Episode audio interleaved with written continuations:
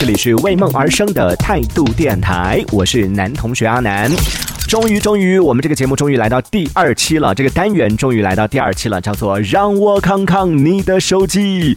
各位朋友们，今天我们在这个单元当中要来聊到的是，第一期我们跟大家分享了一个好用的 APP，而在第二期当中呢，想问问大家说，你曾经有没有在什么 APP 当中，或者是什么网站啊、什么活动当中啊，手机当中你有没有薅过羊毛啊？可以来跟我们分享一下。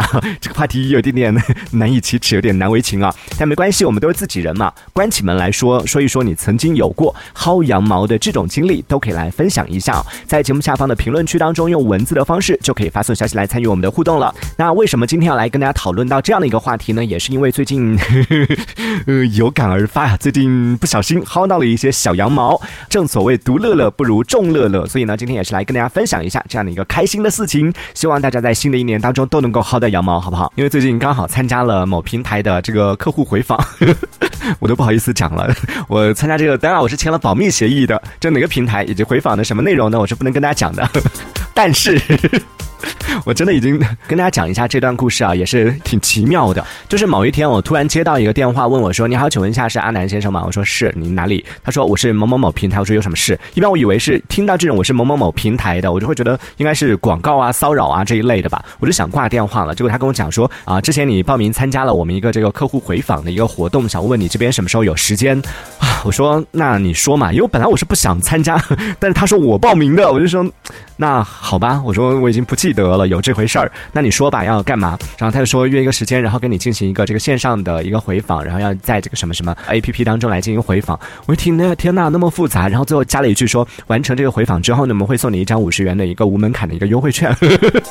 一听到这里，好的，那我们明天吧，瞬间就被五十块钱就收买了，然后这样就参加了他们的这个回访，然后大概。进行了半个小时吧，就跟他其实也就是语音聊天聊了半个小时。这一趴呢，其实我们之前有提过一嘴这个内容啊。然后这个事情结束之后呢，哎，我真的收到了五十块钱的这个券，真香。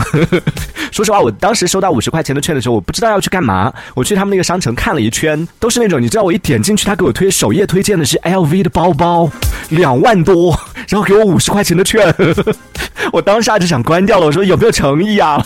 后来我逛了一圈他那个商城，发现真的五十块钱在那个商城里面没有太大的用处，能够买的就是什么泡腾片啊这一类的，然后还要补点差价。我就想说，啊，我是不是被套路了？我那个优惠券我也没用，然后这个事情就过了。然后没过多久呢，他又这个给我又联络了一下，他就说，啊，那个小可爱，我们要进行用户回访了。我想说，你们平台是只有我一个用户吗？然后呢，就说这一次啊，完成这个回访之后呢，我们会送你两百元的 无门槛优惠券哦。我一听，好的。你说时间你定，然后第二次又约了一个这个回访，回访完之后呢，就收到了这个两百块钱的一个优惠券，呃，但是两百呢，它是分成两张，就每张是一百，一次只能用一张。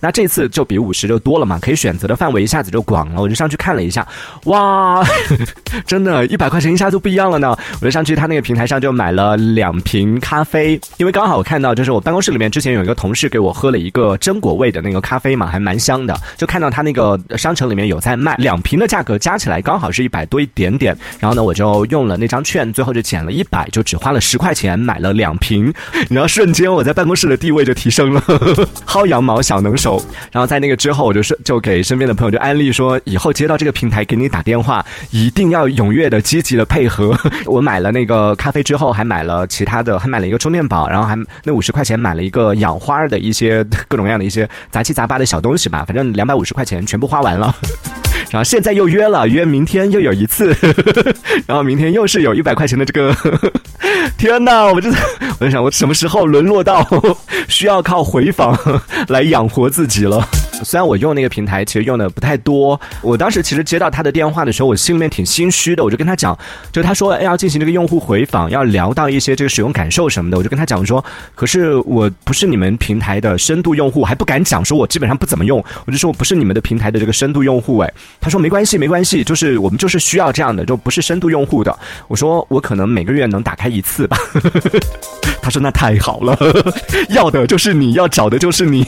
没想到，真的万万没想到，在网上因为自己不是深度用户，已经错过了很多很多的优惠了。比如说什么之前小米推出的那种什么，如果你是他早期用户的话，你满多少多少年的话，他给你发什么一千块钱的优惠券啊什么的，这些大羊毛都已经错过了，都是因为自己不是他们的深度用户，所以就想说薅羊毛这件事情应该跟我没什么关系了。但是万万没想到，有一天竟然会因为我不是深度用户，然后成为了 重点回访的 尊贵的客户，然后呢就得到了这样的一些好处。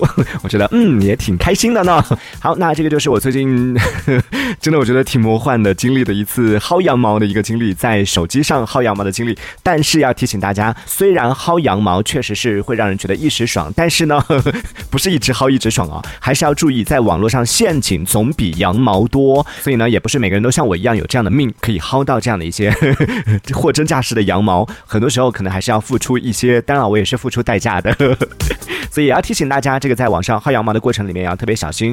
当然，顺便啊，在说到这个话题的时候呢，也可以提醒一下大家，如果说你没办法辨别它到底是薅羊毛呢，还是这个骗局呢，可以在手机上安装一个国家反诈中心的这样的一个 APP，这样的话就可以来帮你辨别说到底是羊毛还是骗局了。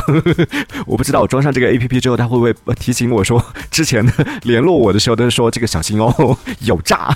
好，那也欢迎在听节目的朋友可以来跟我们分享一下，说你曾经有没有在手机上啊薅过什么样的羊毛呢？可以来和我们聊一聊啊，在节目下方的评论区当中用文字的方式就可以来分享你曾经薅羊毛的经历了。这一小节我们暂时先聊到这里，喜欢我们节目的朋友别忘了订阅关注。这里是为梦而生的态度电台，我是男同学阿南，我们下次接着聊。态度电台。